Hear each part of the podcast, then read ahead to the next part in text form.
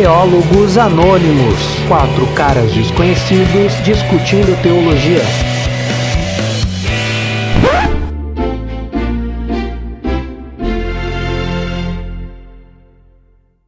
Um, dois, três e já. Aê!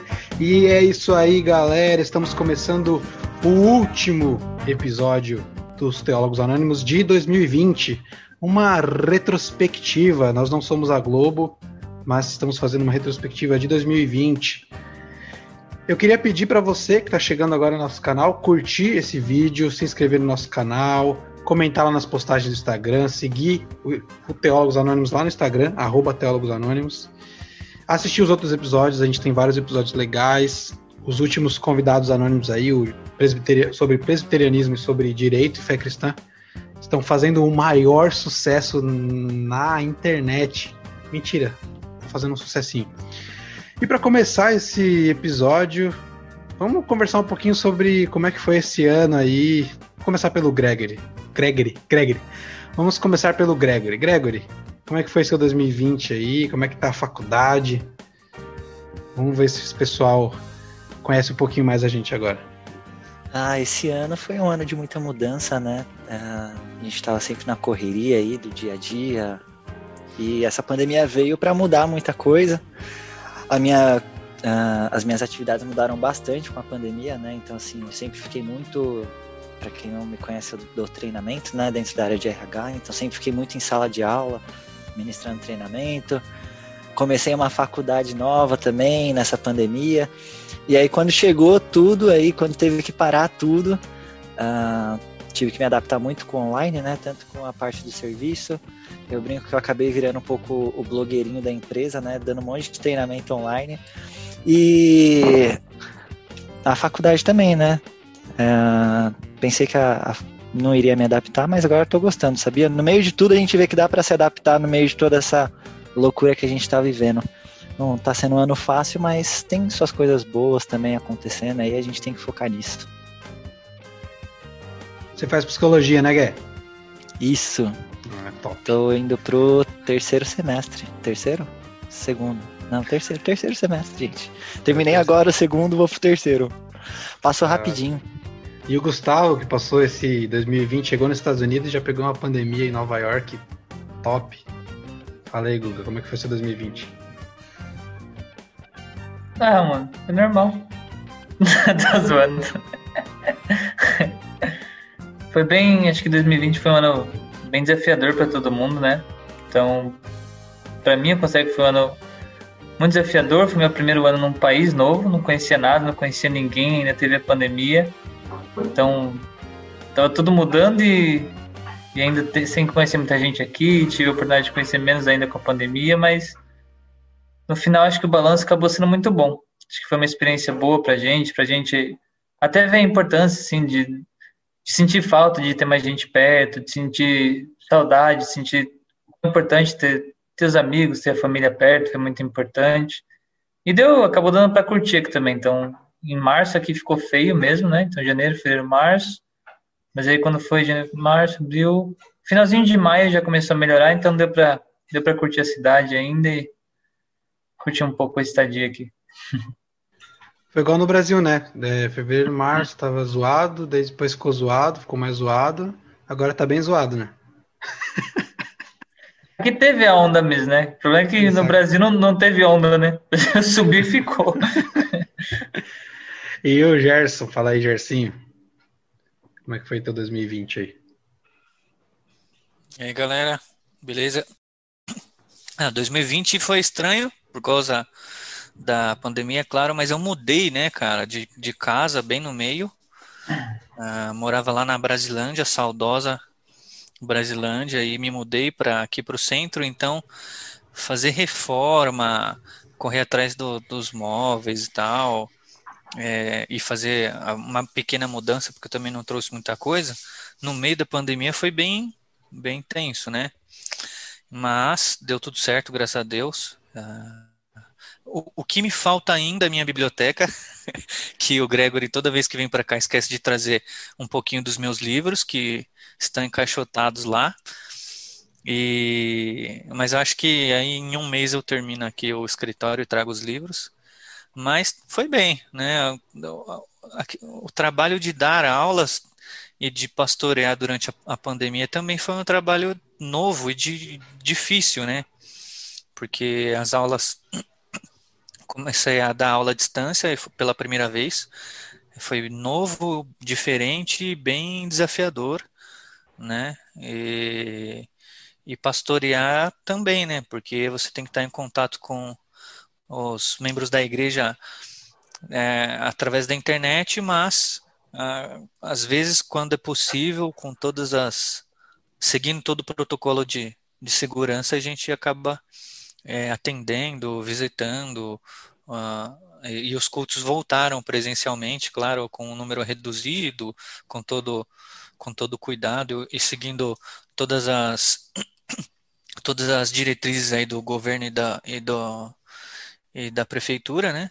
Mas é, é tudo, tudo diferente, né? Não tem como ser igual. Mas foi isso, mas foi, apesar de tudo, a gente conseguiu levar, conseguiu lidar com tudo. Legal. É, na verdade foi para mim a mesma coisa, né? Estou, estou ali na mesma mesma situação que o Gregory, né? Fazendo. Terminei meu semestre de filosofia, o quinto semestre agora. Na história, velho. Não, que história. Terminei, mas foi legal. Foi um semestre Caramba, bom. Velho. Pra quem não sabe, a piada interna é que todo mundo acha que eu faço história, mas eu faço filosofia. Mas eu nunca disse que ia fazer história. Mas tudo bem. Estou fazendo filosofia à distância também, né? A Universidade Federal demorou um pouco para tomar as, as decisões, se ia ter aula online, se não ia ter. Então acabou que a gente perdeu um semestre. Então vai ficar tudo meio torto aí. Estou prestes a prestar de novo mestrado, vamos ver se dessa vez eu consigo. e é isso, cara. Tô consegui escrever um livro e meio nessa pandemia, só não consegui lançar. Mas eu queria expor aqui meus amigos publicamente que eu mandei para eles lerem meus livros e eles nunca leram para dar uma opinião. Então, assim, é, o Tolkien tinha o C.S. Lewis para incentivar ele a escrever Senhor dos Anéis. O Lucas não tem ninguém. Eu queria. Eu queria o C.S. Lewis não tinha ninguém. O Tolkien tinha o C.S. Lewis, mas o C.S. Lewis não tinha ninguém. Era muito mais forte. eu queria falar algo. Eu queria falar algo sobre essa acusação aí do Lucas. O Lucas demanda muito, velho. Eu vou. Eu tenho que escolher os livros do Lucas ou as promoções que ele marca no Instagram, velho. Aí eu vou ler as promoções. não Lucas, tempo de, uh, um dia eu vou ganhar livro, velho. Eu gostaria de fazer um comentário sobre essa acusação aí contra nós. E é verdade. Esse é meu comentário. tá com tanto cancelamento aí de expor. O Lucas tá muito na internet. Véio. É verdade. Tá querendo cancelar os três Não. amigos dele, velho. Te ajudei pra caramba no livro, mano. A fazer ah, os capítulos, ao nome dos. Não era aquele livro lá? Não, você me ajudou, é verdade, mas você não leu o livro.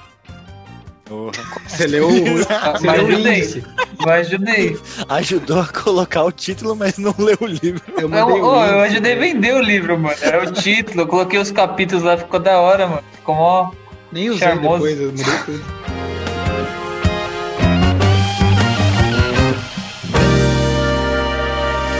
Nós estamos aqui falando aqui de 2020, pandemia, e essa pandemia gerou várias discussões aí, não só políticas, sociais, econômicas, como também teológicas. Uma dessas discussões aí foi o, a afirmação do John Piper, que foi, de certa forma, tirada de contexto, né? que é a afirmação de que Deus enviou o coronavírus. Vamos comentar essa afirmação. O que, que você acha, Gustavo? Eu? De cara assim? É, sim, a lata. O que, que ele Sei falou? lá, nem pensei nisso. Já tirou o boné. Deus enviou o coronavírus. O que, que ele falou? Que Deus enviou o coronavírus. Cara, eu, eu acho. Acho que eu entendo o que ele quis dizer. No sentido que Acho que Deus é soberano e nada foge do controle de Deus.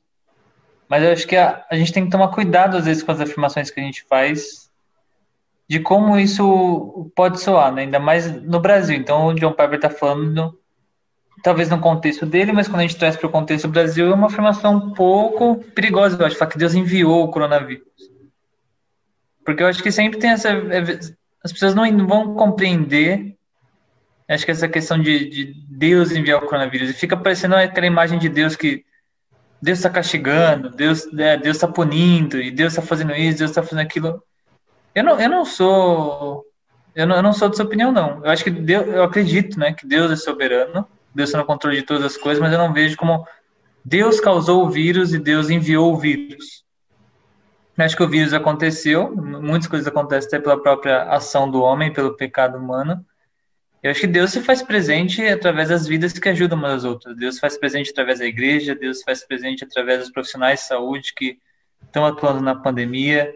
Deus se faz presente através do amor, da caridade das pessoas, da ajuda das pessoas, mas eu acho complicado assim afirmar que Deus enviou o coronavírus, Deus causou e enviou o coronavírus. Eu queria saber mais o contexto, assim, porque eu não, na verdade, não li, eu não sei o contexto que ele estava falando, mas essa frase isolada, assim, que Deus enviou o coronavírus, eu acho muito complicado. Eu queria saber, assim, mais do contexto. Se ele escreveu em alguma coisa, se ele estava falando e qual o contexto que ele estava falando, né? Ele escreveu um livro, né, durante a pandemia, um livro que foi distribuído gratuitamente, que é, é Corona, Cristo e Coronavírus, ou Coronavírus e Cristo. É, eu não li o livro inteiro, mas eu dei uma olhada. Bom, ele o John Piper tem um é, um, é de um contexto calvinista, não necessariamente o calvinista é determinista, mas existem calvinistas mais deterministas.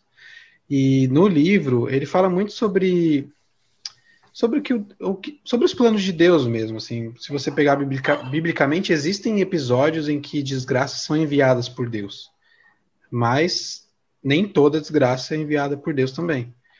É, não vou saber dizer exatamente o contexto assim, mas eu, o que eu acho é que muitas vezes, por um lado, existem pessoas que negam a soberania de Deus, então é como se Deus não não fosse Deus, e por outro tem aquelas pessoas que sempre procuram achar uma resposta, né? Inclusive a, a, o livro do N.T. Wright, que eu também não li, mas sei mais ou menos a proposta, é uma proposta um pouquinho diferente, que é essa proposta de não tentar achar uma resposta de por que, que o coronavírus chegou, mas o que, que vai acontecer agora, o que nós vamos fazer, e não tentar achar uma, uma resposta. É basicamente o que o Gustavo falou também, né? O que, que a igreja vai fazer, como a igreja vai mostrar Cristo nesse momento, é, e etc. Tipo, é um pouquinho diferente as abordagens.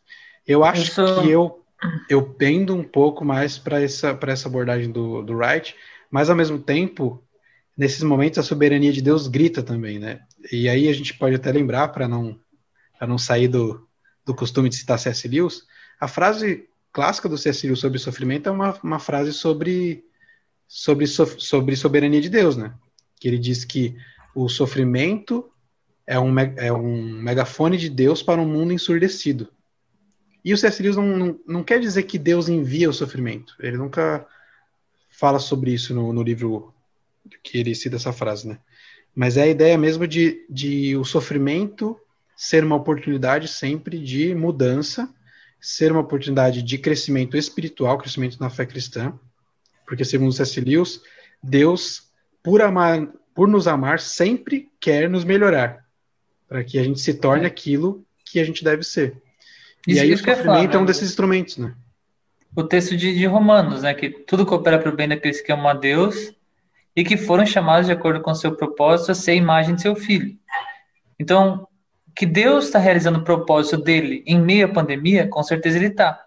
Porque a Bíblia fala isso, que tudo coopera para o bem daqueles que amam a Deus, que foram chamados para serem e semelhança dele. Então, com certeza, Deus está usando todas as circunstâncias e tudo que acontece para nos transformar a sua imagem e semelhança. Mas afirmar assim, Deus enviou. É, o coronavírus era propósito de Deus? Isso eu não sei. Sinceramente, eu não sei. Que Deus cumpre os propósitos deles, dele com o coronavírus e que Deus usa isso para cumprir o seu propósito, isso eu tenho certeza que sim. E você, Gersinho? que silêncio saber, é esse, galera? Quer saber a opinião do Gersinho? Muito bom, galera. Eu tava aqui acompanhando um pernilongo, velho, que ele entrou pela janela gigante. O bicho era desse tamanho, eu já tava, eu já tava aqui olhando para ver se ele ia vir na minha, na minha direção. A sabedoria popular diz que pernilongo grande não pica, é só pernilongo pequeno. Mentira, isso é mentira. Tá bom? Quem falou isso daí é um mentiroso. É fake news. É fake news. Acho que, é, acho que o pessoal não sabe o que é mosquito e mosca, porque mo- se for mosquito grande, for mosca, não pica mesmo, mas mosquito grande pica, né? velho? Igual Pica, né?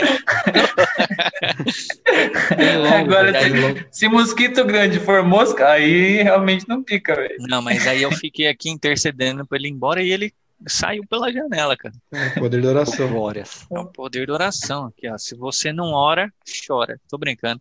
Era só pra rimar mesmo. O que, que você acha, É. Justin, da afirmação do Piper? Lá pergunta? Eu não sei quem sou eu. Eu não sei. Eu não. John conosco? Segura Ah. a linha, segura a linha. Eu acho que é isso aí mesmo que- vocês falaram. Eu concordo com vocês. Eu acho que é isso aí. Próximo tema. Não, tem alguém, Ah, mano. fala sério aí. pô. Gregory! sério. Todo mundo Ah, sabe mas- que você concorda com o Piper, você não quer falar, velho? Não, eu acho que eu acho que eu acho que eu sou um pouco determinista, assim, pré-determinista, mas só um pouco só. Mas você acha Não, que eu Deus acho- mandou o corona? O corona? Não, é que quando a gente pensa em Deus mandou ou não mandou, dá uma ideia de que se ele não mandou, ele permitiu, né? Então, assim, se ele permitiu, Ele mandou. ele mandou. Não, não, é diferente, eu acho. Não, eu tô, eu tô zoando. Eu acho que assim, eu acho que do mesmo, da mesma maneira que Deus se utiliza dos momentos ruins, ele pode contribuir ou permitir para que esses momentos ruins aconteçam e, e, e isso. ah, é- é- eu, eu acho muito estranho assim a gente discutir isso agora, porque primeiro porque a gente está no meio da pandemia, a gente não faz ideia de como nem quando isso vai acabar. né? Claro que as vacinas estão aí sendo aprovadas e, e no Reino Unido e aí nos Estados Unidos já começaram até a aplicar e tudo mais, isso é uma- um indicativo positivo, mas isso não vai ser de uma hora para outra, não vai resolver o problema de um dia para o outro. E é difícil fazer análise da história quando você está inserido nela e você não consegue olhar no macro, no, no, no, no amplo, da, né, da, aquele, aquele trecho da história no meio de toda a história. É difícil fazer essa análise enquanto você está no meio daquele trecho. Mas eu continuo acreditando que, se, que, que Deus, de alguma forma, permite, Ele permite porque Ele tem algo para ensinar para os seus e para aqueles que não são seus. Ah, A história de Israel tá, tipo, é muito é um exemplo muito enfático sobre isso, é, principalmente quando Deus prevê ah, prevê não, né? Deus já avisa e os seus profetas preveem a destruição de Israel por causa do pecado, por causa da idolatria, pela por não guardar a aliança que eles tinham com Deus e, e acontece, né? E, a, e a, os profetas vão dizer que, é, um, por exemplo, Nabucodonosor foi enviado por Deus mesmo para castigar Israel. Não foi, é, ele não, não só permitiu, mas foi enviado por ele. Então, assim, e isso nós conseguimos fazer uma, uma só o análise- Bolsonaro já tava bom, né, velho? Ah, o Bolsonaro e muitos outros. Tá brincando. O- Então, assim, mas é difícil fazer essa análise agora, né? Assim, no meio do, do, do, Mas, do tipo, recorte da história. Eu penso assim, que nem a- Deus permitiu, acho que é diferente de Deus ser a causa. Eu acho que o que complica no Piper quando ele fala assim, e afirma assim, é tipo, pensar que Deus é a causa do coronavírus. Porque uma coisa é tipo assim, vai ser. É porque, graças a Deus, a gente, nenhum parente próximo no- nosso foi afetado. Mas para uma família que perdeu algum parente próximo, pensar assim, tipo, de Deus como causa daquilo, é, eu acho isso muito difícil, sim. Então, com certeza, Deus vai agir, Deus vai cumprir o propósito dele nessa família. E ele vai contribuir, e vai usar essas circunstâncias para que essa família seja transformada em mais semelhança dele, isso eu creio. Mas pensar Deus como causa, para permitir, por exemplo, os atentados, por exemplo. De certa forma, Deus permitiu, mas eu não acredito, não consigo acreditar que Deus foi a causa, ou que Deus, por exemplo, fez aquilo acontecer. Não acredito que Deus jogou um avião no prédio. Não, acredito que Deus se entristeceu com aquilo. Deus se entristeceu com as vidas perdidas. Deus se entristeceu com. Então, tipo assim, eu acho que é legal fazer essa diferenciação para as pessoas não, não, não enxergarem essa frase como tipo assim: ah, então Deus é a causa do coronavírus. Tipo, Deus é soberano, com certeza. E ele, se ele quiser parar, é prerrogativa dele. Se ele quiser falar, vai parar agora, para agora. Mas enxergar Deus como causa do, do coronavírus, eu, eu acho que esse é o perigo dessa frase. Colocar eu, Deus vejo, como causa. Eu vejo duas. É, eu vejo duas questões que a gente precisa se preocupar uh, nessa questão. E, e a segunda é, a segunda ainda vai ter uma, um subtópico. A primeira delas é, é é claro que aqueles que são diretamente atingidos e afetados com a perda de alguém que ama não conseguem ver Deus como autor. Mas aí, na interpretação da, da, da história que está acontecendo agora, a gente coloca o indivíduo como a chave para nós querermos decidir quem, quem é que mandou ou não mandou. Quando não, o indivíduo não pode ser a chave da nossa decisão. É Deus quem é a chave da decisão. Olhando para Deus, nós decidimos, independente do que o outro sente ou não, sem querer ser aqui um, um cara mal e, e achar que é normal perder alguém e sofrer. Não, nós sofremos juntos. Eu tenho amigos, tenho conhecidos que perderam e nós sofremos juntos. Mas a grande questão que é, não é olhando para eles que a gente toma essa decisão, é olhando para quem é Deus. Então, é, esse é um ponto. A segunda questão é, nós devemos levar em consideração que nós não saberemos até a glória se de fato Deus permitiu ou Deus promoveu. A gente só vai saber lá. A gente está aqui apenas trocando essa ideia. De assim, fato, a gente não vai ter essa certeza. Mas ramificar disso a ideia, a, a ideia que eu quero chegar a partir daí é que se Deus de fato é o mesmo que não só pode fazer, pode promover, como pode também permitir, é aquele que pode promover e também pode é, permitir a transformação da humanidade, a transformação de cada um dos corações a partir disso e também trazer a cura. É Ele quem dá o saber, é Ele quem dá a, a, aos homens toda a capacidade de produção de qualquer vacina ou de qualquer tipo de tratamento médico. Então, assim, acho que Deus está ligado em tudo, não só na questão de, ó, oh, existe uma pandemia. Não, não só isso, mas Ele está em tu, ligado em todas as questões. Então, mas eu acho que não dá para afirmar igual o pai. Tipo assim, ele, ele, tipo assim, ele, ele é a causa, ele promoveu. Eu acho que é, é, essa dúvida é, é o mais saudável, eu diria.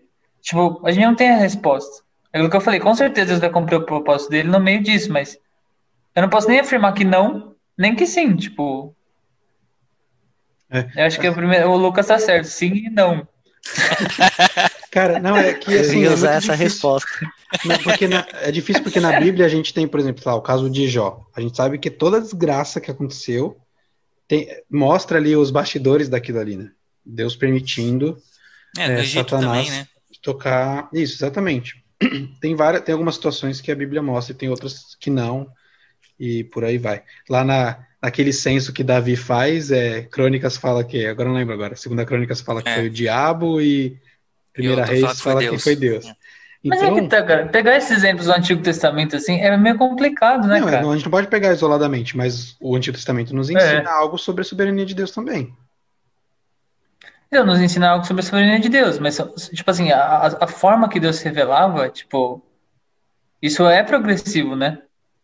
Ah, sim, exemplo, mas no Novo Testamento a gente vê a provisão de, a, a, da obra de Deus através de alguns desastres, uh, por exemplo, de Judas, que nasceu para a perdição, não tinha escolha alguma e foi e foi destinado ao inferno. A gente vê o próprio o próprio a própria via sacra, como chamam os, os católicos, a toda toda todo aquele trajeto de sofrimento de Jesus e a, e a sua morte na cruz, é, é um momento doloroso que precisou acontecer, que Deus quis que acontecesse. Deus poderia ter decidido salvar o mundo de outra maneira, mas ele decidiu desse jeito.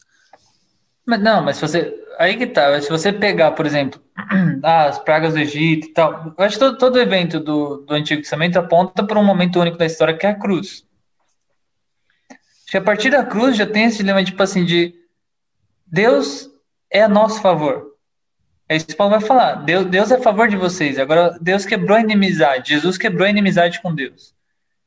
Então, é muito complicado para mim, tipo, você usar essa. Não, estou invalidando o Antigo Testamento, né? A revelação de Deus no Antigo Testamento.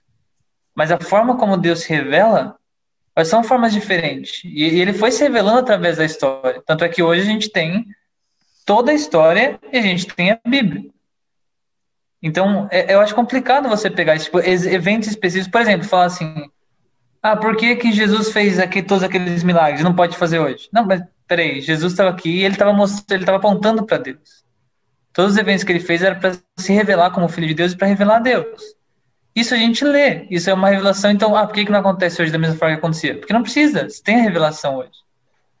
Então, é complicado assim, a gente pegar esses eventos tipo, e transportar para o Antigo Testamento com as pragas e tal. Porque que, e tudo isso apontava para Deus protegendo o povo dele, Deus elegendo o povo dele, para que desse povo viesse o sim à humanidade, que foi Jesus Cristo.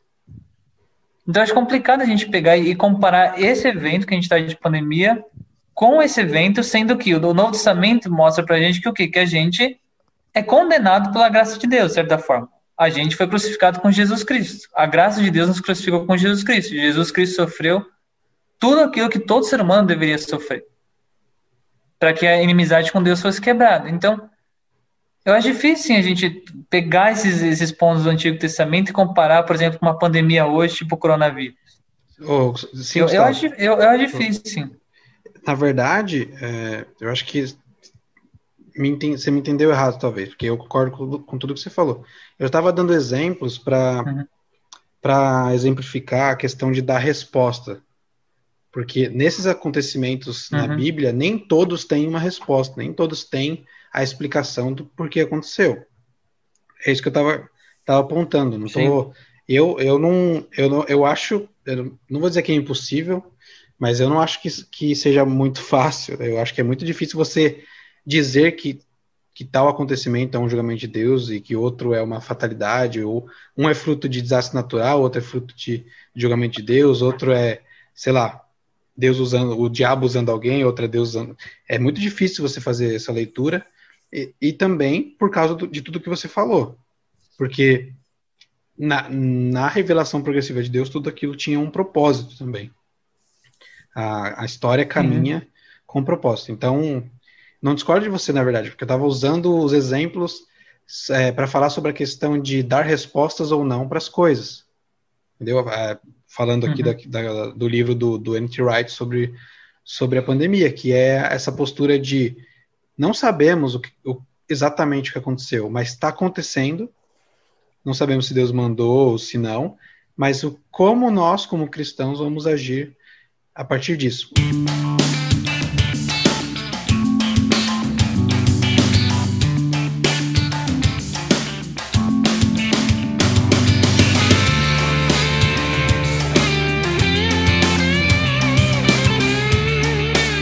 Outra coisa que eu queria comentar, antes de deixar o Gregor falar, porque o Gregor precisa falar também.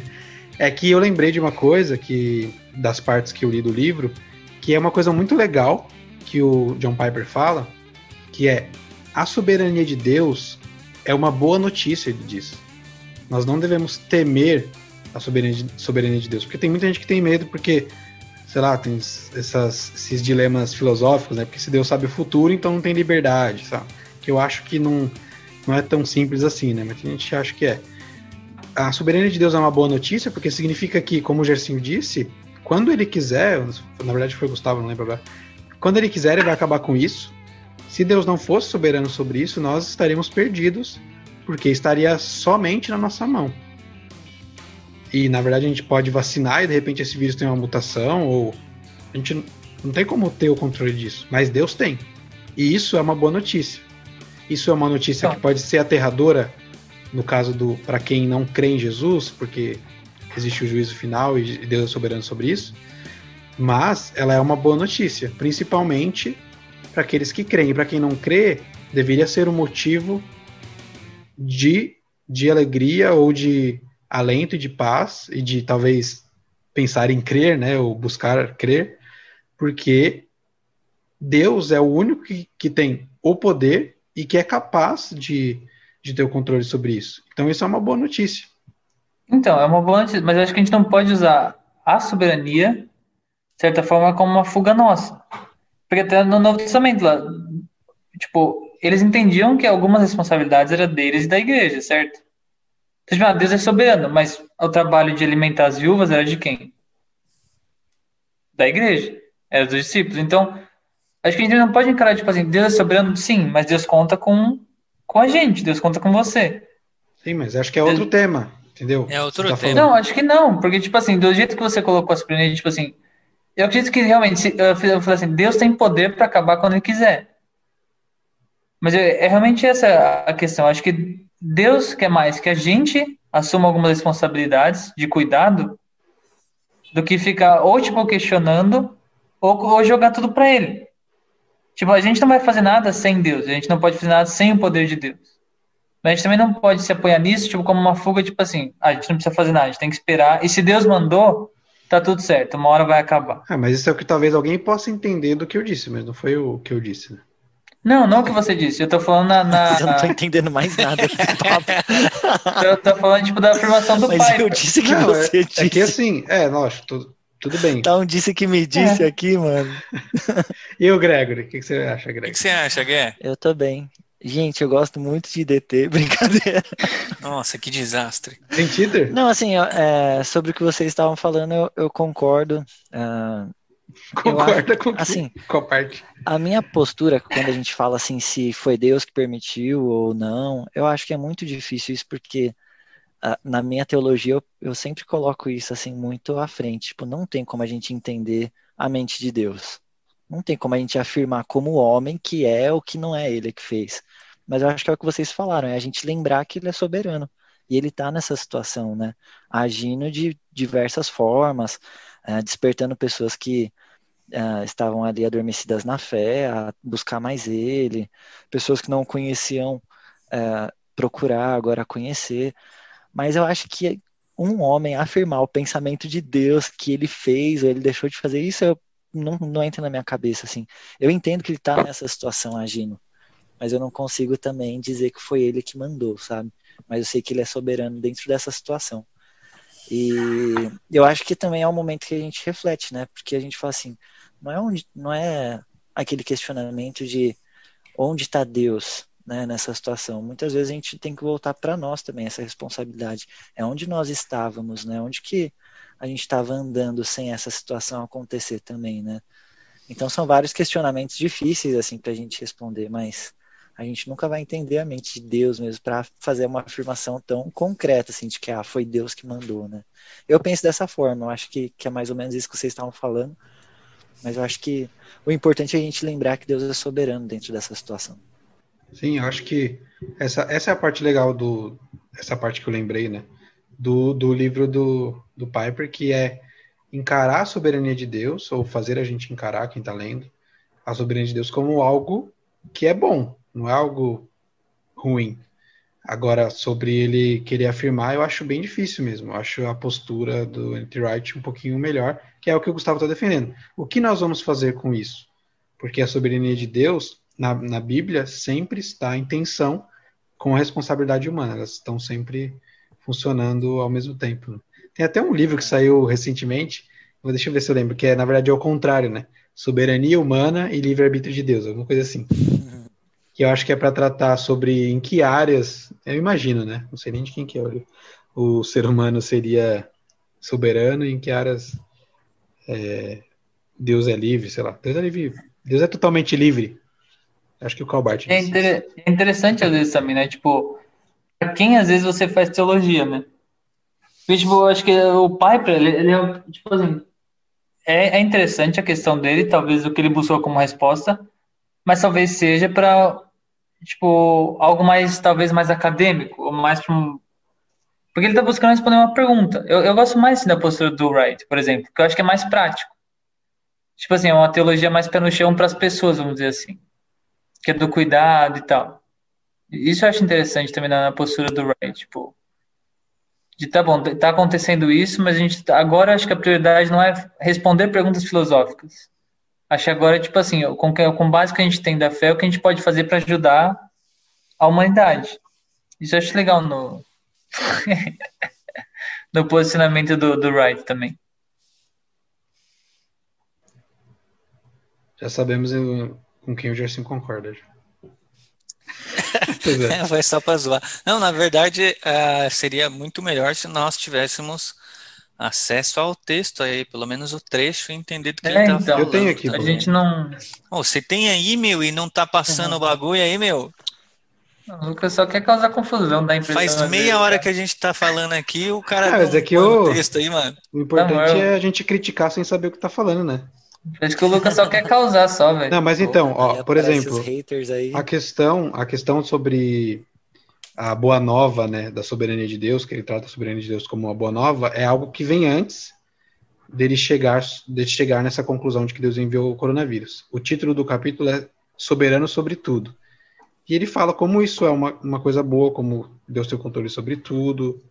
Algo que os cristãos, em geral, deveriam saber porque leem a Bíblia. E ele chega no basicamente na, na sua conclusão, e ele diz assim, ó, portanto, o coronavírus foi enviado por Deus.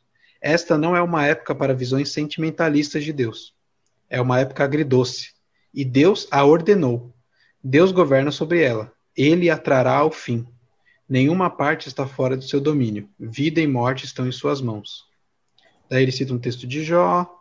Ah, o Senhor deu, o Senhor tomou, o Senhor tomou os dez filhos de Jó. Na presença de Deus, ninguém tem direito à vida. Cada respiração que damos é um presente da graça. Cada batida do coração e merecida. A vida e a morte estão, em última instância, nas mãos de Deus. Portanto, ao refletirmos sobre nosso futuro com o coronavírus ou qualquer outra situação de risco de vida, eh, Tiago nos diz como devemos pensar e falar. Em vez disso, deveriam dizer: se Deus quiser, não só viveremos, como também faremos isto ou aquilo. E aí ele segue, né? É, na verdade ele quis dizer que o Gustavo é tem um cristianismo sentimentalizado. Então, isso, isso Tô daí. zoando, tô zoando. Eu sei, Só mas eu, eu não concordo. De... Ah, eu coloquei o right aqui, ó. Como- Não, mas, mas aí que tá. Eu, eu acho, tipo assim, o, o que ele falou. Eu concordo com o que ele falou, só que aí que tá. Eu acho que ele- a fala dele não é completa. É, ele começa já o, a prerrogativa- frase já jogando, né? o- Não, a prerrogativa de vida, com certeza, é de Deus. Não tem como falar que não. A prerrogativa de vida e morte é prerrogativa de Deus. Agora, a responsabilidade da vida humana também é nossa. Tipo assim, se, se a minha ação produz morte, eu sou responsável por isso. E Deus não se agrada com isso. Então, por isso que eu tô falando. Aí ele fala, tipo, assim, do contexto que ele fala, é fácil. Porque, beleza, ele, ele tá na casa dele. Mas agora, se você partir do contexto de alguém que tá numa situação completamente diferente dele, é uma situação muito complicada. Então ele fala, ah, não pode ter, não pode ter uma visão sentimentalista. Para ele ter uma visão racional e lógica agora é muito mais fácil que alguém que tá com fome não tem o que comer e não pode sair de casa. Eu tô falando que essa situação muda quem é Deus. Não tô falando isso. Tô falando assim, porque a fala dele não é completa por isso, porque a prerrogativa de vida e morte é de Deus, mas a responsabilidade de promover vida e morte também cai sobre a gente. Então não posso olhar, tipo assim, na situação de coronavírus, olhar só para Deus. Realmente, a prerrogativa de tudo é de Deus. Inclusive a prerrogativa da fé cristã de que, eu, igual ele falou, o Tiago mesmo vai falar que a verdadeira religião é que alimenta os pobres. Já viu? Você queria que a gente respondesse? É, É, eu queria que você na respondesse. Ah, não, porque o texto diz que é sã doutrina. Tudo bem, essa doutrina é verdade. Mas então, ele não, ele não cita. Então, assim, a fala dele não é. Co- a-. Depende da tradução, velho. Tem que atualizar a Bíblia, É, velho. Você não, a você não, verdadeira você não entra religião. no- Não, Não. é isso, nada disso. É verdadeira religião, não é? Vamos ter que abrir aqui. Eu, eu, na NVI eu acho que é a verdadeira religião. Mas o Jarcinho precisa entender que ele precisa atualizar a Bíblia. Ele não entendeu ainda, velho. É a, a minha, a minha é Almeida atualizada. O meu aplicativo da Bíblia tá. Então, mas é. Então é isso que eu tô falando. Eu acho que a fala dele não é completa, cara. Por isso. Então ele fala assim: é, Deus Deus é soberano. Claro que Deus é soberano. E co- como a gente confia na soberania de Deus, a gente acredita que Deus colocou também a nossa responsabilidade de vida. A gente, a gente tem responsabilidade de promover vida e ser contra a morte. A morte é nossa inimiga. A morte é inimiga da fé cristã, a morte é inimiga dos cristãos. Olha só que louco aqui essa parte, ó. Por que que, por que, que o, o John Piper acaba concluindo que Deus enviou o coronavírus? Ele diz assim, ó, quando digo que a soberania de Deus significa que ele pode fazer, e de fato faz, tudo o que ele decididamente deseja fazer, quero dizer que não há força fora dele que possa impedir ou frustrar sua vontade.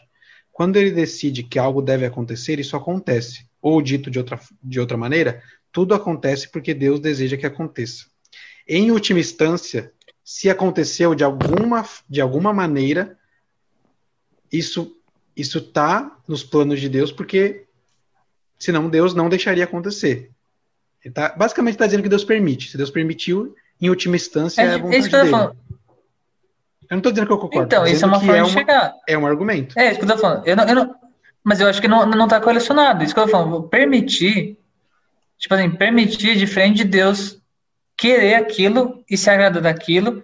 E também não significa falar que Deus é fraco para não para não reverter isso. É isso que eu falei. Se Deus quisesse parar, ele pararia. Por que ele não para? É uma coisa que a gente não vai entender. E eu sei que a responsabilidade de ajudar e a responsabilidade de atuar está sobre nós. Mas, tipo assim, você falar que Deus quer isso, que Deus se alegra com isso, porque aquilo é vontade dele, uma coisa não está relacionada à outra. Entre Deus, entre Deus saber, permitir e ser vontade de Deus. Eu só queria falar aqui que já tá chato esse tema aí. Vamos pro próximo aí, que a gente já é ficou repetindo os mesmos inteiro, né? argumentos né? o ano inteiro. 40 vezes. Retrospectiva, a gente não saiu do primeiro tópico. É que o ano foi só isso, né? É, só coronavírus.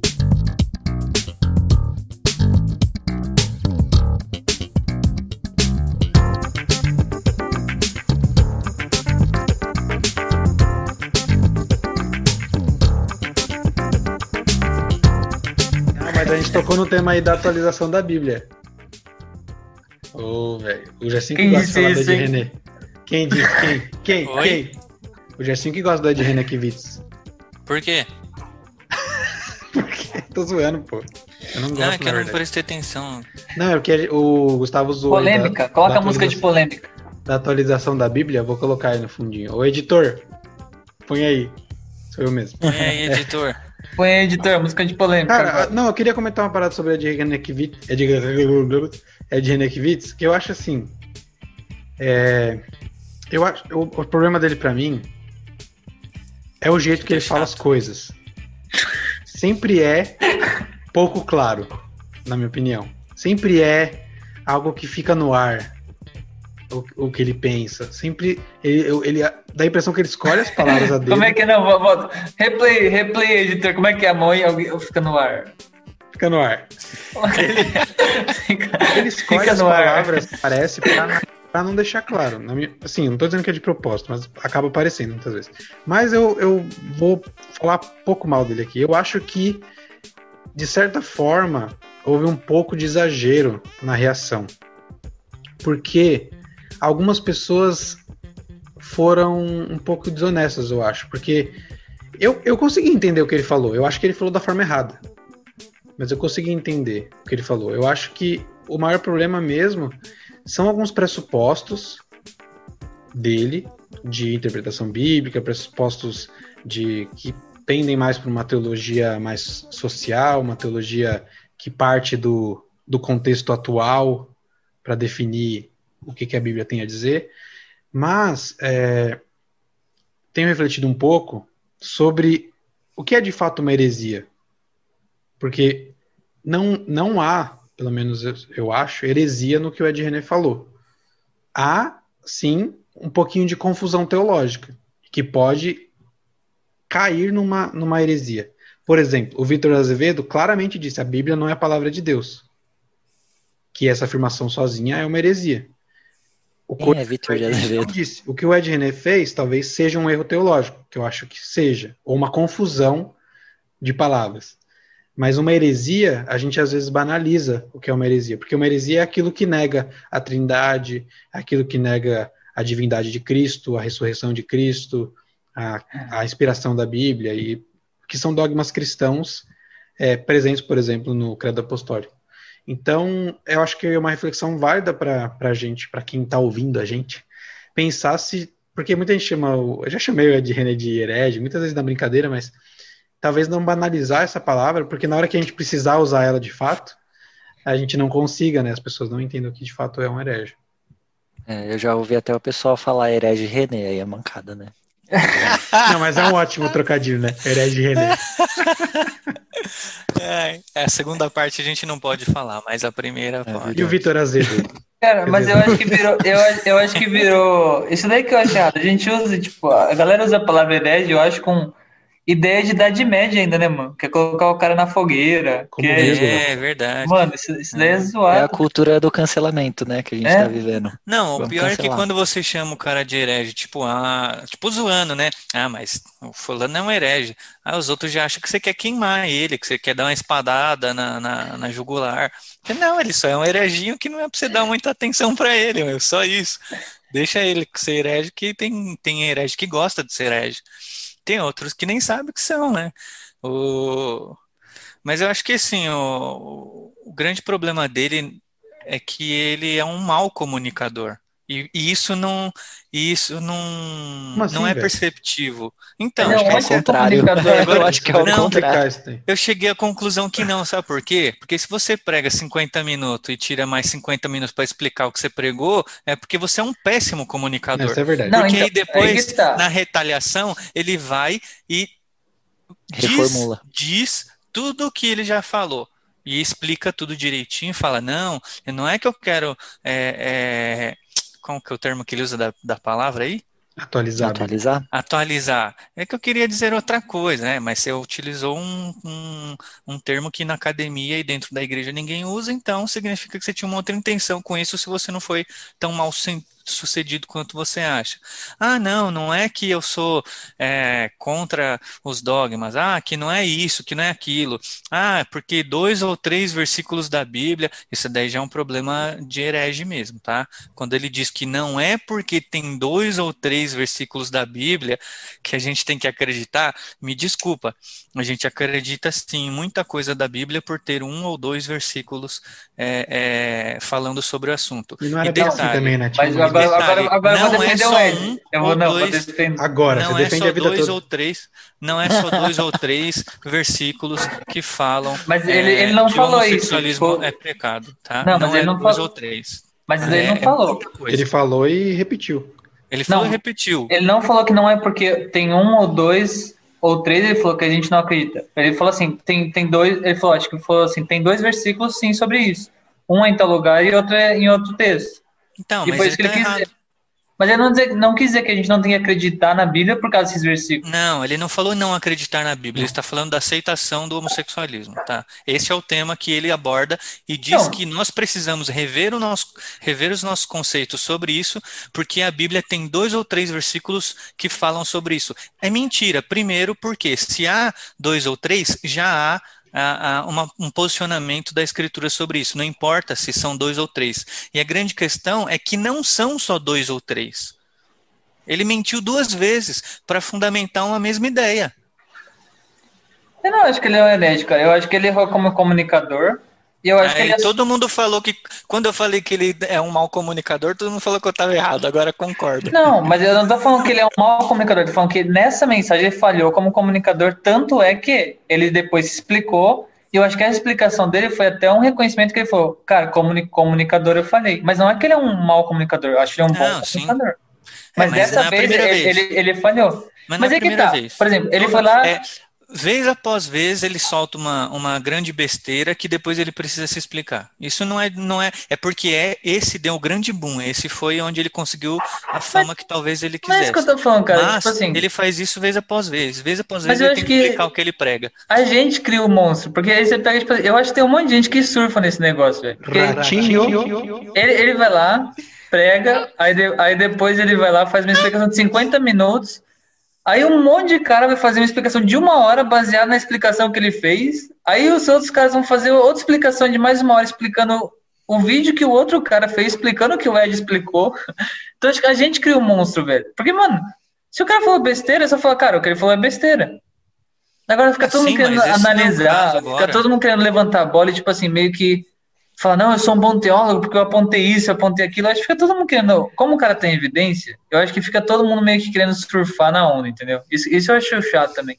Ah, sim, sim. mas aqui a gente Mas não tá aqui- pra falar dos caras, a gente tá pra Mas falar não- dele. Não falar sobre. Mas, assim, também. a gente cria um monstro. Eu acho que o pessoal cria um monstro com, com essa coisa toda, entendeu? É que hoje a gente É, tem claro, É internet, né? evidência também, né? Eu acho que é É. evidência, ele tá mais em evidência, então querendo ou não, ele é cobrado, ele é uma figura pública, né? Então a gente tem isso mesmo. E se isso faz uma pessoa ficar com a mente confusa em relação ao evangelho, por uma má explicação dele, uma má utilização de palavras, eu acho sim que a gente tem mesmo que se posicionar, né? Não no, no intuito de cancelar a pessoa, que é o que acontece hoje, né? Que a gente tá falando, acontece muito a questão Sim. do cancelamento, hoje é a modinha, né? Mas eu acho que é você se posicionar falando assim, não, não é atualizar a Bíblia nesse sentido de é, tirar o valor Sim. dela. Ele está querendo explicar isso. O ruim é que até você justificar o que o o que está dentro da cabeça de uma pessoa é difícil, ainda mais quando tem um histórico igual do Ed, que já fez isso outras vezes também, né? Então, falando, isso que é acho difícil. Acho que a galera tem que voltar, tipo, né? Combate a ideia, não o cara. Isso. Tipo assim, mano, acho o, correto. cara falou besteira, com- combate a ideia. Isso eu acho muito válido. Tipo assim, ah, ele falou de atualizar, mano, não é errado. Beleza, explica, ó, atualizar nesse sentido é errado. Mas o jeito que fazem, a- esquecem um pouco a ideia e o foco se torna ele, tipo, ataca a pessoa. Isso aí é, é é totalmente anticristão É, com ele e é- com qualquer pessoa, não, Essa não só é- com ele. Essa aí é a, é a, É o cancelamento. é, é a internet, ela é assim, cara. A internet tem mais malefícios do que benefícios. Mas a A gente tá internet- ficando velho, né? A internet é assim mesmo. Ah, A bosta, internet, mano? a internet é, são pessoas, né, cara? É, é, Cara, Mas a é internet engraçado, dá né, quem não porque- devia. É, o engraçado é isso, assim, porque na internet também todo mundo fica muito machão, né? Então todo Igual a gente mundo aqui, quer né? se posicionar, todo mundo quer. Igual a gente gravando E, podcast. meu, você não gostou, tipo, vira a página. Pode ver, a galera explica o vídeo falando, tipo assim, mais sobre o Ed, a pessoa do Ed, do que sobre o que o Ed falou. E, mano, ninguém conhece o cara. Tipo, a galera, a gente vê ele na internet, a gente vê ele, a questão é que, mano, é impossível falar do cara e atacar o cara. Eu acho que falar sobre o que ele falou é legal, falar, cara, ele errou, isso que ele falou é errado, e É, o- o- tipo, a forma como ele se expressou tá totalmente errada. Foi o que a gente fez aqui. O melhor vídeo, Não, a gente tá falando de todo, de todo o contexto que ficou no ar, segundo ah, sim. o melhor vídeo sobre isso daí foi o, foi o do Iago Martins, cara. Que assim, é um cara que é, que fala, tipo, que se envolve em várias polêmicas, e ele foi o cara que falou com mais equilíbrio É. sobre essa situação. Dos que eu vi, tá? Vamos, vamos deixar Eu tenho claro. provas que você discordou. O Gerson mandou o vídeo, você nem assistiu direito e falou, não, esse vídeo não presta. O cara falou, tem Verdade. É verdade, é verdade. Não, Eu achei que era outro prova. Tem vídeo. prova. É verdade, é verdade. Vou colocar aqui, cadê? Editor, coloca aí. Vou colocar na tela. Eu, Foi engraçado esse mandou o dia. link. E eu falei, nada a ver. É, esse isso o podcast não mostra, né? Isso o podcast não mostra. Eu achei que era Põe outro na vídeo. tela, põe na tela. Eu achei que era outro É. vídeo que já tinham me mandado. E aí fica chamando. Os outros, os outros colocam um vídeo bom, ele muito critica, bom. depois ele fica chamando todo mundo de redu- reducionista. Que, nem, nem assistir ele assiste. O pior de tudo é que o vídeo era bom, né? Nem pra, eu não- nem pude disfarçar que eu, que É. eu tinha visto o vídeo pra, pra falar mal. Ô, velho, eu tava lembrando aqui, não é de 2020, na verdade, sei lá de que ano que é. O Thales Roberto foi o primeiro crente cancelado da internet, né? Nossa, Lembra? Verdade. Quando ele falou lá Nossa, que é Tava mesmo, falando acima cara. da desse final de média. lá. semana, né, já? Essa E o dele não foi só a assim. internet, né? Eu lembro que, mano, Meu. ele fazia show gigante do nada, não fez mais show nenhum, né? Acabou. Nem o Sleeping tava Giant falando- participou. E eu vou te e falar, a e gente tava vou te falar um negócio. O que que é Sleep Giant? sobre o? Naldo. Que isso? Lembra? Não participou do cancelamento dele. Foi, foi o único que não. Quem não participou? O que, que é esse? Deixa pra lá, vai. Eu e o Jé, a gente tava zoando com o Thales em relação ao Naldo, né? Que, tipo, evangelizaram o Thales, daí o Thales foi evangelizar o Naldo e os dois sumiram, mano. Mano, Deu ruim. mas é, Ô. aí você tem que pegar a capivara, né, mano? De onde que tá saindo isso aí, né, mano? Ô, eu, tenho uma polêmica pra jogar aqui, ó. Joga aí. O disco É ao vivo, 2020? o disco ao vivo do Thales de 2011 é muito bom. É Claro bom. que é. Fica aí a, fica a dica aí. Tá Não, mas o? Thales como bom, hein? músico é ótimo, cara. É a banda dele. é Thales nada como média. músico é ótimo. Acima da A média. gente, a gente contando todo mundo. né? Não, o Ed como comunicador e o, o Thales como músico também. tô, tô me sentindo no programa de fofoca aqui. cara. Caiu o quadro aqui.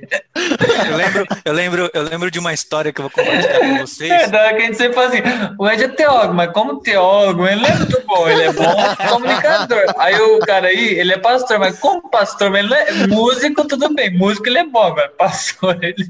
Eu lembro, eu lembro de um, de um episódio que foi lá no colégio, lá eu tava do lado do Lucas. Aí tinha um menino lá que tava frequentando uns, uns culto do Dunamis, né? E aí ele aí, aí teve um, um culto que foi o Jack Hamilton e o Rodolfo Abrantes, né, mano? E aí o moleque veio todo, nossa, mó da hora e tal, e veio falar comigo, porque eu e o Lucas conversava com os alunos lá, né, sobre essas coisas e tal. E aí o moleque falou assim, e aí, você curte? Aí eu falei assim, ah, mano, na verdade eu prefiro um falando e outro tocando, porque o Rodolfo fala bem, mas canta mal, né, mano? E o, e o Jack Hamilton só fala besteira, mas o som é muito louco. É tipo isso, né, mano? As pessoas É. têm que se encontrar aí. Verdade. Muito bom essa retrospectiva aqui. O Vitor Azevedo não tem nem o que comentar, né, cara? Ele é um moleque. É um herege mesmo. É um Quem é moleque Vitor Quem Azevedo? é Vitor Azevedo? Vitor- É um teólogo anônimo também. Ele de um Pior que não é. Pior Ninguém que não Ele é. conhece. é famosinho, velho. Tem vários seguidores É famoso. Ixi. Não, ele é super famoso. Mas- Então, talvez como youtuber ele seja bom. Mas como Pastor e teólogo, não. pra falar da Bíblia não é Não, bom, velho, não, não, velho. não é bom. A pior, a pior é que ele fala, ele fala as coisas sem saber. Tipo, quando ele falou que a Bíblia não era a palavra de Deus, ele disse, ele disse nesse mesmo, nessa mesma, nesse mesmo argumento, que quem formou o cânon da Bíblia foi Constantino. Manja muito, hein? As ideias. Próximo, próximo. E falou Mas que, e Mas falou ele que falar que a Bíblia é a palavra depois, de né? Deus é diminuir quem é Jesus. Quê? Meu Deus. Ele falou isso. Que? A cara do, do Gustavo, você tem que dar um pause dizer, nessa hora. dizer que, a palavra- que a Bíblia é a palavra de Deus é diminuir a importância de Jesus, que Jesus é a palavra de Deus.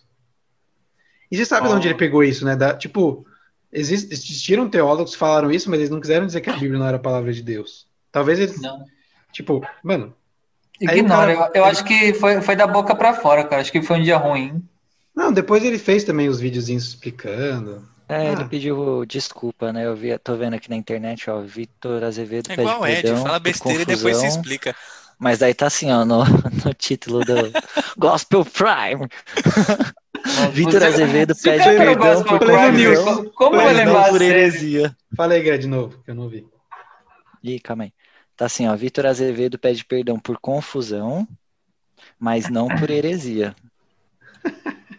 Jovem de pastor parabéns. acredita que houve má interpretação do seu discurso. Todo mundo é assim, né? É, Todo mundo né? fala umas, umas lorotas e depois não quer dar o braço a O torcer. cara, o cara é É racista e isso, fala é. que foi mal interpretado. O cara é machista. Esse fala cara- esse cara aí. Como o herege, da como herege, lá também ele é bom. que... como herege, isso aí é bom. Ele é bom? Ele é bom em alguma coisa, não é? Falar besteira. É. Igual Tem que ser bom aqui. também, né? A gente nem é tão bom em falar besteira e nem em falar de coisa séria também. A gente é péssimo, né? É por isso que o, é é por isso que o cara comentou lá no canal, né? Esse canal é de zoeira. Aí eu falei, é, É, é, zoeira. tá certo. É Mas zoeira. por que, mas por que não pode ser de zoeira? né? A gente, Que de, preconceito é esse? ele. canal Não, de mas. Vitor menos. Azevedo, cara, eu tô falando, ignora. Eu acho que é um dia ruim, cara. Foi da boca pra fora. Não, isso não mora no coração dele. Deve ser uma pessoa boa. É verdade. Ele, só- Às vezes só entendeu errado. Tudo. ele bebeu, sei lá. É, foi isso aí que o Gregory falou. Vai ver, ele só entendeu errado tudo. A vida.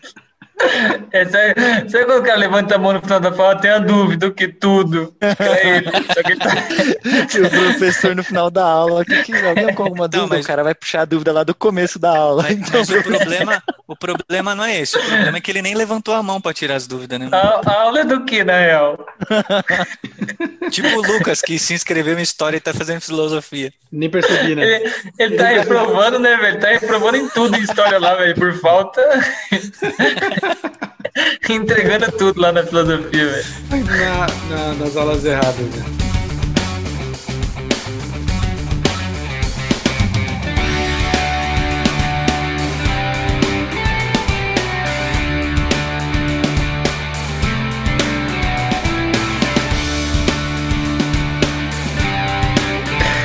ótimo. Próximo tema aí, Liminha. Mano, aí. vacina Vai. chinesa é o chip é a marca da besta. Besta. É a marca da besta, é verdade. A marca da o- besta já foi o microchip, já foi um código de barras no pulso para você o poder comercializar, já foi o celular, já foi um monte de coisa. Esse ano é a vacina da China, que é- É o Pix, É o mano. novo sinal Pix, da porque Pix ao contrário é chip. Nossa, Ah, velho. Esse dar. cara aí, esse cara aí é bom em anagrama, mas em português ele é horrível, né? Mas não tem que estar escrito certo. É chip, mano. Não, não. É porque é um código. Se tiver escrito certo, todo mundo Cara, descobre. mas é fogo, né, cara? Porque o pessoal não lê a Bíblia, né? Mano, a marca da besta vai ser uma parada que você vai fazer consciente. Ninguém vai te. Ah, vou... Ai, nossa, eu tô marcado da besta. Tipo, vai ser uma adoração a esse. Ao anticristo, sei lá o quê. Consciente. E, vai... e ninguém vai fazer. Tipo, eu vou acordar com a marca da besta e já era, eu vou pro inferno por causa disso. Não existe É, isso, eu- não é assim que funciona. Na verdade, eu quero preservar todos os. Todos os. Mano, todo- se você tem, se você tem não- esse medo, Que direito que você não precisa se preocupar com a marca, você já tem a marca da besta. Não, eu quero preservar o meu, o meu direito aqui de não falar que a marca da besta vai ser algo, porque eu, Eu eu não acho sei, que né? já foi, na verdade. né? eu acho que eu acho que o contexto ali do que o João está escrevendo é sobre a opressão de Roma. Tem nada a ver com o que vai vir depois, entendeu? Eu também, eu, eu curto isso aí, velho. Não, cara, eu, eu também pendo pra isso, mas assim, eu tô dizendo assim, nem. Você nem pende pra isso, você tá falando que vai pra ser. isso. Eu verdade, pra ele é isso, velho. ele vai pra É um tipo, lado, não vai pode falar outro, que- Deixa eu- pendendo nos dois Deixa eu peido pra isso? Que isso, cara?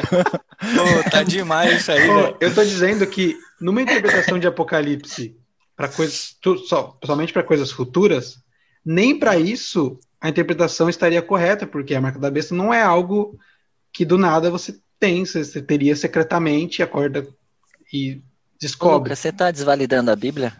Você tá atualizando a. Bíblia?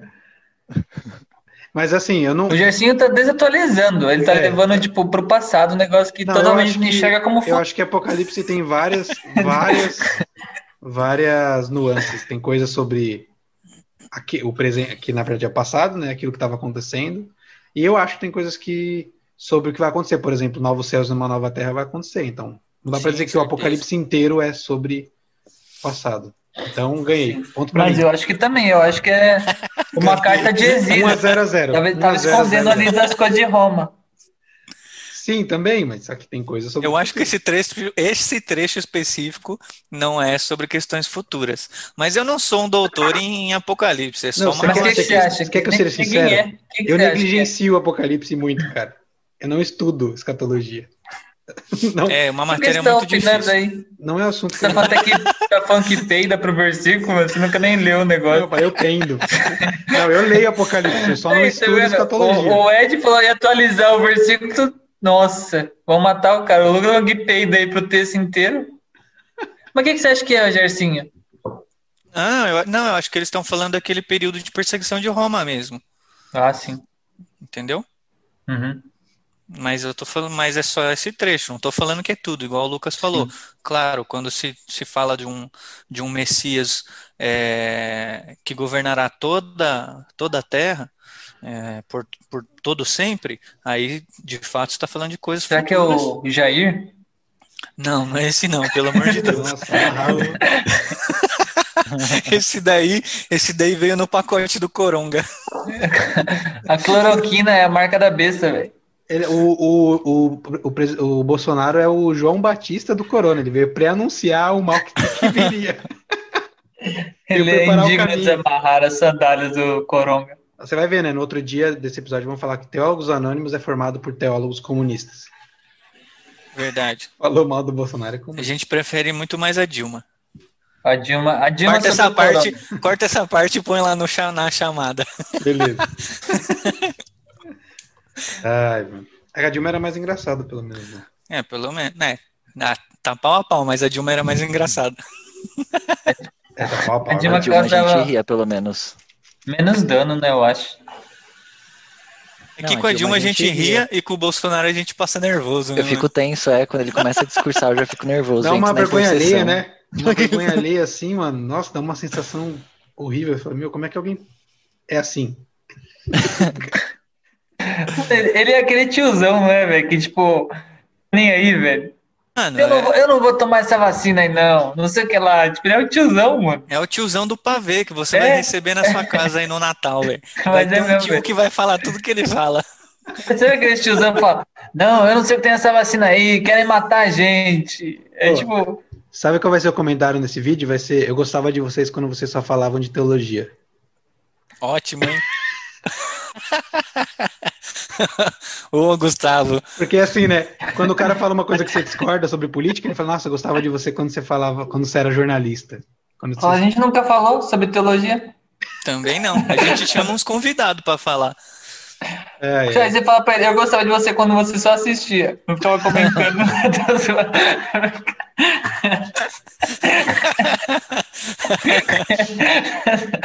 Nossa, mano, essa foi muito boa. Cara, genial. Ai, Sai daí, ô Satanás. esse com certeza é, é o símbolo da fome. Esse com certeza é o melhor capítulo de todos do, do Teólogos Anônimos. Esse foi bom, né, mano? A gente já sabia que o, que o Gustavo é comunista mesmo. Pô, mas tudo, tudo o símbolo vermelho e amarelo que você vê dá fome, né? McDonald's. Esse símbolo do comunismo, do McDonald's. aqui é McDonald's, velho. Comunismo. Boa, isso, esse Deus é velho. Aí, aí sim, hein? Todo mundo. Mano, hoje o Lucas citou o C.S. Lewis de novo, mas detalhe, ele citou de novo uma frase que ele já citou em outros programas, mano. O Lucas já citou tantos exercícios que ele tá repetindo, velho. Preciso ler um livro novo dele. Mano, Mano, Tenho tipo, medo o Luca de fala ler com o- convicção, porque o C.S. Lewis disse, mano, tipo, o Paulo disse, o C.S. É, Lewis mídia, disse. meu. É, o, o é igual a Ellen White pros adventistas. pra você, viu? Deixa isso bem Eu tô- explicado aí. Eu tô até com medo de ler o Cristianismo por Simples, que eu tenho medo de ver a citação do Lucas lá, velho. O CC citando o Lucas. Ficou íntimo já, velho. Meu brother, velho. Falando em livro, vamos fazer então a indicação do, do final, final de ano. Ótimo. Especial de final de ano. Que Começa aí, Guga, indicando o Bonhoeffer. Qual que você leu esse ano, Gus? Eu li vários esse ano. Não, mas é só um. Lê vários nada. Esse, esse daqui eu. Na verdade, esse daqui eu não terminei ainda. Tô na metade dele. Mas é o a Ética do Bonhoeffer. É muito bom que ele vai. Ele vai discutir o que é ética sobre. Mas ele é bem interessante a questão que ele fala que a ética para ele não é discutir o bem e o mal, mas ele fala que é a conformação do mundo à imagem de Deus. E essa conformação do mundo à imagem de Deus não é fazer um ser robô, que todo mundo seguir o mesmo padrão. Mas ele fala que Jesus Cristo se coloca como quando a gente se converte a Jesus, o que ele faz é enviar a gente de volta para o mundo, mas agora com um sentimento de mundo que tem o coração de Deus. Então a gente olha para o mundo com um olhar diferente. A gente olha para o mundo não como algo detestável, como algo que a gente tem que se livrar do mundo. Mas a gente olha o mundo da forma que Deus olha, porque agora Jesus Cristo é nosso intercessor entre nós e o mundo. E ele fala, e Deus não rejeitou o ser humano, pelo contrário, Deus amou o ser humano.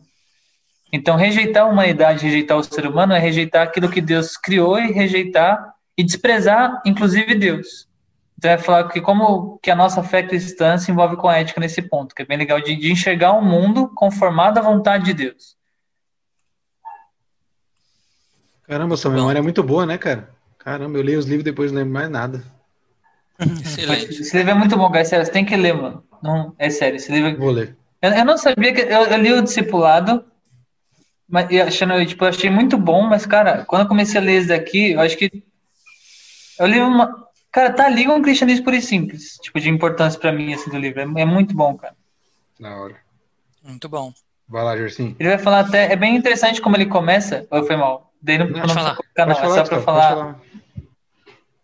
Porque ele vai falar, tipo, da, da eleição, né?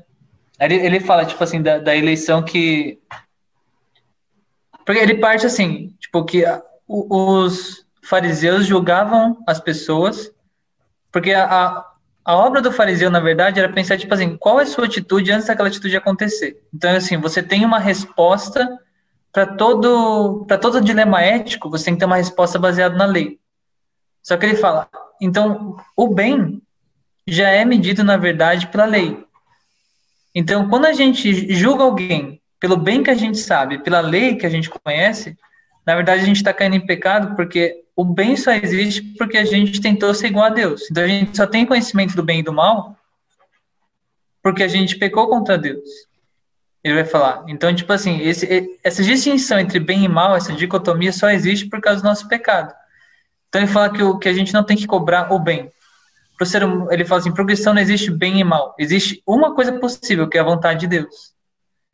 Então ele fala, tipo assim, para não julgar as pessoas a fazer o bem. Tipo, o que você tem que ajudar essa pessoa é que a vontade de Deus seja feita na vida dela. E a vontade de Deus é que ela se renda a ele seja discípulo dele. Então é bem legal porque ele tira, tipo, esse negócio tipo, de julgar, assim. É, é bem interessante, cara. É muito louco esse livro. Você tem, tem que ler, mano. Lê, lê que, é, que é muito top. Eu leio se eu quiser. Tô zoando. Fala aí, Justin. Queria muito indicar bom. um livro oh. do C.S. Lewis. Não, você não vai indicar C.S. Lewis, não. O... Eu li alguns livros esse ano, mas dois livros, eu vou falar deles brevemente para dar tempo de falar dos dois. Dois livros é, foram bem proveitosas as leituras. O primeiro do Tim Keller, que se chama Oração. Mano, esse é muito Cara, bom. esse livro, se você é, se importa com a sua vida devocional, com a sua vida de oração, você precisa ler esse livro. Esse livro é muito bom, tá? Então, este foi um, um, livro que nós usamos aqui durante os cultos de quarta-feira, porque os cultos de quarta-feira são, são cultos de oração. Uh, usamos aqui na igreja. E quando terminamos esse, nós usamos também um outro livro que já é um clássico, né? Que é o Conhecimento de Deus, do Packer, onde ele resgata uma visão do, do Spurgeon na introdução do livro, que é a diferença de você conhecer sobre Deus né, que você conhece sobre Deus através da sua palavra, e de você conhecer a Deus, de fato, conhecer a Deus é, tendo um relacionamento com Ele. Ele faz essa distinção das duas coisas e como é, fortalecer as duas áreas. E aí ele vai tratando sobre ó, quem é Deus e como conhecê-lo e ter uma vida com Ele. São, são dois livros, é, e esse, esse, também, segundo, nós usamos também nas reflexões para os cultos de quarta, os cultos de oração. É, foram muito proveitosos, são duas leituras excelentes, de autores excelentes, né, e não tenho o que falar, tanto do, do Packer quanto do Tim Keller, são dois caras que são aí já unanimidades aí no, no, nos seminários, nas igrejas e tudo mais. Vale muito a pena. Pô, mano, esse, esse livro de oração dele é muito top, né, cara? É muito bom. Eu li, aí eu dei, eu, eu, quando, acho que em 2018 eu vim pra cá, aí eu comprei a versão em coreano, velho, pra dar pro pai da Hannah. Mas, cara, é, esse livro é, é muito top, cara. É muito bom. Quando ele fala, tipo, da, tipo, da desordem do coração, né? Que, tipo, orar é colocar o coração em ordem com a vontade de Deus. Mano, é muito top, cara. É, então, é muito é... interessante como ele consegue é, estruturar a ideia da oração e passar isso, né? Bem Mano, é um estudo, né, cara? Tipo, ele, ele faz um é. estudo, tipo, muito top sobre oração, cara. Quem é Não, o Piper perto do Tim Keller? Por que choras, Piper? mas o ano passado eu, eu li um livro do Piper muito bom, que é a Exultação Expositiva. Mas esse aqui é a retrospectiva de 2020. Próximo. o Piper ano passado tá... não vale. Vai, tá desatualizar o Piper. Nem tinha teólogos anônimos no ano passado. Verdade. Foi um ano péssimo ano passado. Fala, Gué. Meu, esse ano eu li muita coisa fora da teologia, na verdade, né? Por causa da faculdade, muita leitura, essa área da saúde mais focado em teoria de personalidade, blá blá blá, comportamento. Mas esse Tudo ano, assim, chato. quando. Meu, é muito legal. É legal. É Tanto que o livro que eu vou indicar está relacionado a isso também, assim, com, com a teologia, além dos livros de adoração desse, desse ano que eu li. Mas um que eu, é do Gercinho até que eu tenho que devolver, eu tenho que finalizar, tô no finalzinho. Mas é um do padre. Eu posso indicar livro de padre, né? Brincadeira. Pode, já- já veio até o padre no programa, convidado Pode anônimo. porque padre é teólogo, né? É verdade. Tem um livro que o Gersinho me emprestou que eu tô lendo que chama Quem Me Roubou de Mim. É bem legal assim esse livro e Qual conta padre a que é? história assim. O Fábio de Mello. Ah, tá. É um livro que conta assim muitas histórias de pessoas que ficaram aprisionadas em suas dores assim, né? E perderam os sonhos, perderam a vontade de viver. Então esse livro ele começa a mostrar assim tanto o que eu acho legal, tanto essa parte de trauma assim que começa a bloquear a pessoa de se sentir digna e a graça de Deus, né, que sempre alcança a gente, sempre resgata. Então esse livro é muito legal assim, porque são várias histórias e meu, umas histórias cabulosas assim. E você vê o, a restauração de Deus assim na vida das pessoas a partir do momento que elas se permitem também, né, serem tratadas. Isso é muito legal. É, O interessante desse livro é que as pessoas, ah, é, ele relata, né, porque ele também é formado em psicologia, o, o Fábio de Mello, ele relata que as pessoas perdem traços da sua pessoalidade, da sua personalidade a partir de alguns traumas. E isso é muito sério, né, cara? É E sinistro. aí ele mostra alguns casos e como os tratou. É, o livro é bem legal mesmo. Ô, Gé, você já viu aquele negócio dos arquétipos lá? Já do Jung? de Jung? É. Aham. É Já sim. interessante isso daí, né? Pô, eu já ouvi dizer Ah, é- que é não, hora. não levam muito a sério Jung na, na academia. É, é da hora. Não, Levam? não, não, levam sim. Jung é um dos principais, assim, né? porque É que ele levantou muitos. Ele andou muito com Freud, né? Depois ele foi seguindo para os próprios estudos dele. Mas em Jung ele já vai para uma outra linha, assim, um pouco também pro místico, sabe? Pro espiritual. E aí começa a ter Ele era os cristão, não debates, era? assim, né? É a família dele, né? É cristã.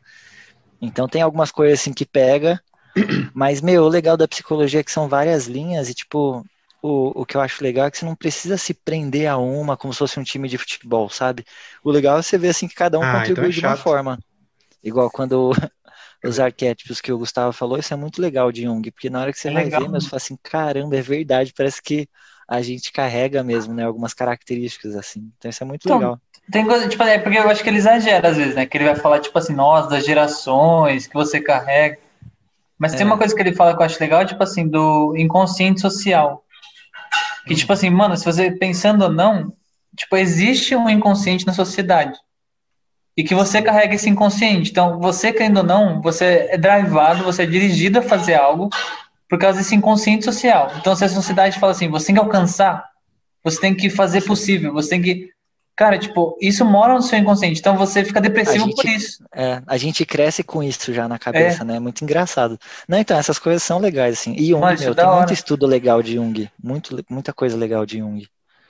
Mas, ô, Gu, que da hora, mano, que você estudou isso, deu uma olhadinha. Eu, vi- eu descobri isso, tem um, tem um livro que chama é, Byung-Chul Han. Ele é um, ele é um filósofo sul-coreano, alemão, porque ele mora na, na Alemanha, na verdade. Mas, cara, vo- você que, tipo, de RH e psicólogo também, faz, lê um livro dele chama Sociedade do Cansaço. Tipo, é, é bem pequenininho, cara, tem umas 50 páginas. Mas ele vai falar, tipo, como que a nossa geração tá, tá tão esgotada e tá tão depressiva, cara. Por causa desse, desse inconsciente social que existe hoje, cara. Uhum, que da hora. Sociedade É muito- do que que chama? Sociedade do Cansaço. Eu já ouvi falar desse livro aí. É muito, é muito bom. Que da hora. O da hora do Mas é Jung era o desenho, né? Ah, é uma piada O do tiozão Yu-Gi-Oh! do pavê, vai. Cara, pior que eu tô aqui meia hora pensando em alguma piada com o Jung e não consegui. Não, e tipo, Ing Jung. Yang Jung. Tô meia hora pensando numa piada, não consigo pensar, Gersinho. Não consegui. Ai, Parabéns, Gersinho. Você é bom mesmo. Eu queria indicar dois também, cara. Um deles é o Comentário ao Credo Apostólico do Karl Barth. As traduções aqui da, da fonte editorial não são muito boas, mas esse livro parece um pouco com um livro que o Gustavo roubou de mim e nunca me devolveu, que é o Esboço de uma Dogmática. Que livro? Não sei o que você tá falando, não. Não sabe, né? Então, o Karl Barth, ele parte do, do, do princípio que o credo apostólico é um documento que é, resume né, a fé cristã e já é aceito há muito tempo, desde tipo do século IV, na sua forma final, desde o século VIII, oitavo, mais ou menos. E daí ele começa a comentar cada ponto. Por exemplo, é, é, o credo apostólico começa com creio em Deus Pai. Ele comenta crer. O que é crer? Então ele vai dizer, por exemplo, que a fé é uma decisão, que e, e assim por diante. Porque eu não lembro tudo, não sou bom igual o Gustavo. Mas é legal. Em. O que, que é em? Não, em não falo. Mas, por exemplo, quando ele fala sobre é, creio em Jesus Cristo, Nosso Senhor, acho que é, não lembro agora o que da apostólico, quando eu só vou lembrar se eu fizer desde, desde, o começo. Mas ele vai comentando, por exemplo, o que significa Jesus Cristo ser Senhor, é a parte que, que eu lembro mais. É, não, ele explica que o senhorio de Cristo, por exemplo, não é um senhorio simplesmente religioso, espiritual. Na verdade, é mais um senhorio ético e um senhorio político, porque o cristão, apesar dele é, estar submisso às autoridades, em última instância, ele, ele está submetido apenas a, a Cristo, né? E isso tem implicações na sua vida prática, na sua vida ética, política, inclusive que pode levar à perseguição, a negar fazer alguma coisa, e etc. Ou fazer algo que possa ser proibido por um governo. É bem legal essa parte e é bem legal o, o livro todo, ele vai comentando cada ponto do, do, do Credo Apostólico. O outro livro, já, já indiquei ele aqui no podcast, no, no, no episódio sobre se, se Deus é mal lá, que era sobre ter uma visão contínua do, do antigo e do novo. Eu quero indicar porque eu terminei ele só agora, porque eu estou fazendo um fichamento dele, tentando fichar ele quase completo.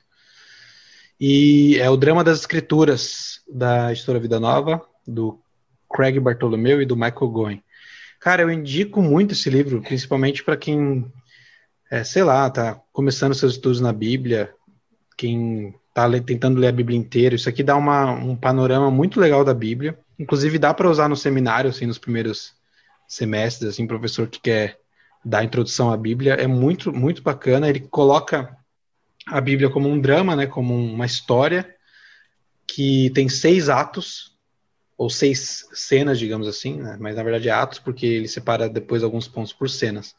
E a ideia é que a, a última cena, na verdade, é a volta de Cristo, mas no, entre o, o dia em que Jesus subiu aos céus e o dia que Jesus vai voltar, existe um espaço em que a igreja vai agir. E é esse espaço que o ser humano, como indivíduo e como igreja, é, tem o seu lugar na história, inclusive é o subtítulo, Encontrando o Nosso Lugar na História Bíblica. E aí ele usa uma, uma metáfora do, do N.T. Wright, que é sobre improviso. Existe um certo espaço, entre aspas, para um improviso na história bíblica, que é, na verdade, a história da igreja. Nós estamos, está nas nossas mãos, também, entre aspas, é, realizar a obra do reino, né? Manifestar o reino de Deus.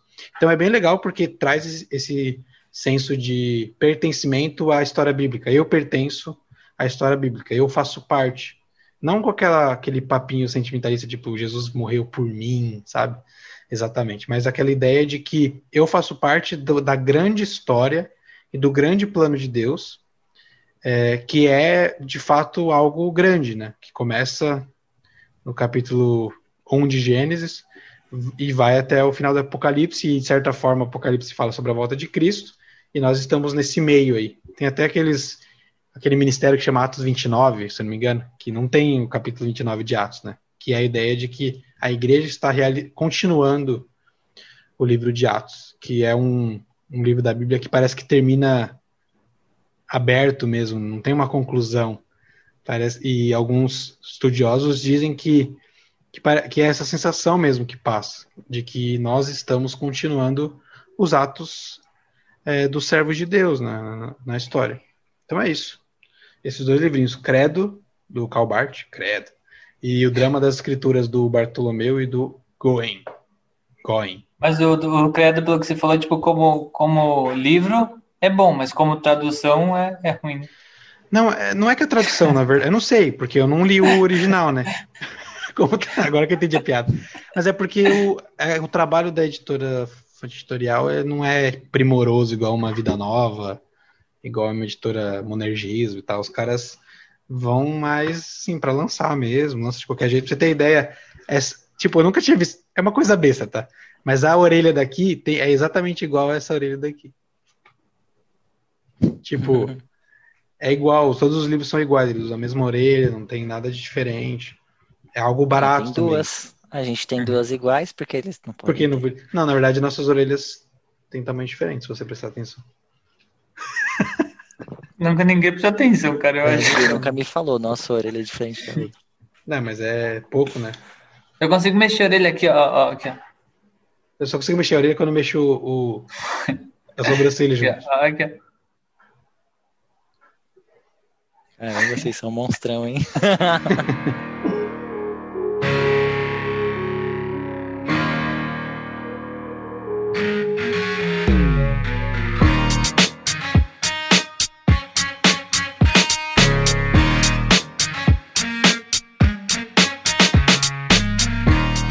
E é isso aí, galera. Terminamos o último episódio aqui dos Teólogos Anônimos. Esse podcast que surgiu em 2020 por causa da pandemia. E se Deus quiser, vai continuar. E se Deus não quiser, não vai continuar, porque Deus é soberano. Yes. Deus enviou o, o Teólogos Anônimos? Fica a dúvida aí Sim, pra você Deus enviou. fazer uma devocional e se perguntar sobre isso. Galera, obrigado por esse ano, por terem me aturado cobrando vocês pra gravar episódios. Pra quem não sabe, só eu. Não, o Gersinho também, o Gersinho é mais animadão. O Gregory, mais ou menos. Ah, E o Gustavo é o cara que- Isso, meu irmão. Que ele te- Ah, ele- o Gustavo fala assim: Ah, mano, meu videocassete tá quebrado, ele fica piscando meio-dia, meio-dia, meio-dia aí, não vai dar pra gravar hoje, não. O Gustavo é. É, tá, tipo tá osso, velho. Não, meu problema é tempo. É, mano. E é isso aí, galera. Esse foi o último episódio do ano. Essa retrospectiva do que aconteceu. Foram só alguns temas. Muito obrigado a você que ouviu todos os episódios, a você que está ouvindo só esse, a você que compartilhou, você que curtiu as fotinhos, você que viu os stories, você que comentou, você que ajudou. Muito obrigado. Continue ouvindo os próximos episódios.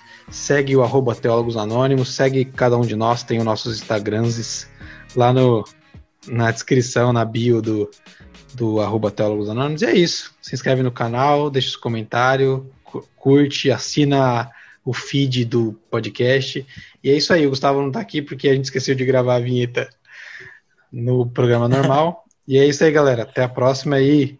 Feliz Ano Novo, Feliz Natal e 2021, vacina tá chegando. Deus abençoe vocês. Um abraço. Falou, mano. Tchau, tchau. Fala tchau aí.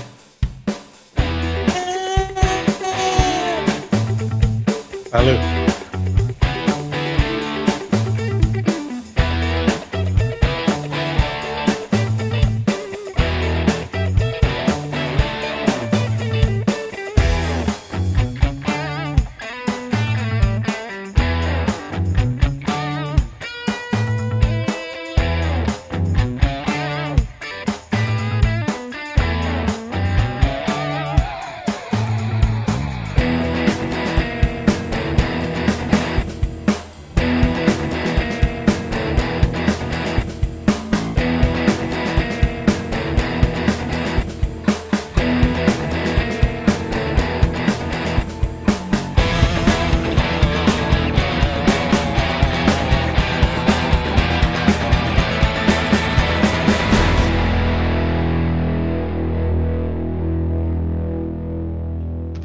Então, os caras mandaram aqui na Twitch a, a... Aí tem que inventar o nome da pessoa, né? Gustavo, por que você nunca tá nos episódios de convidados? O Gregory também É nunca engraçado. foi. O Gregory nunca foi. É verdade, sei- eu nunca fui. O Eu Gustavo sempre em um. Eu furo. É verdade, foi no que eu convidei, porque eu não podia furar. Mas passou o programa inteiro pensando, meu Deus, velho, não queria estar aqui. Mas eu programa inteiro, mano, o que eu tô fazendo aqui?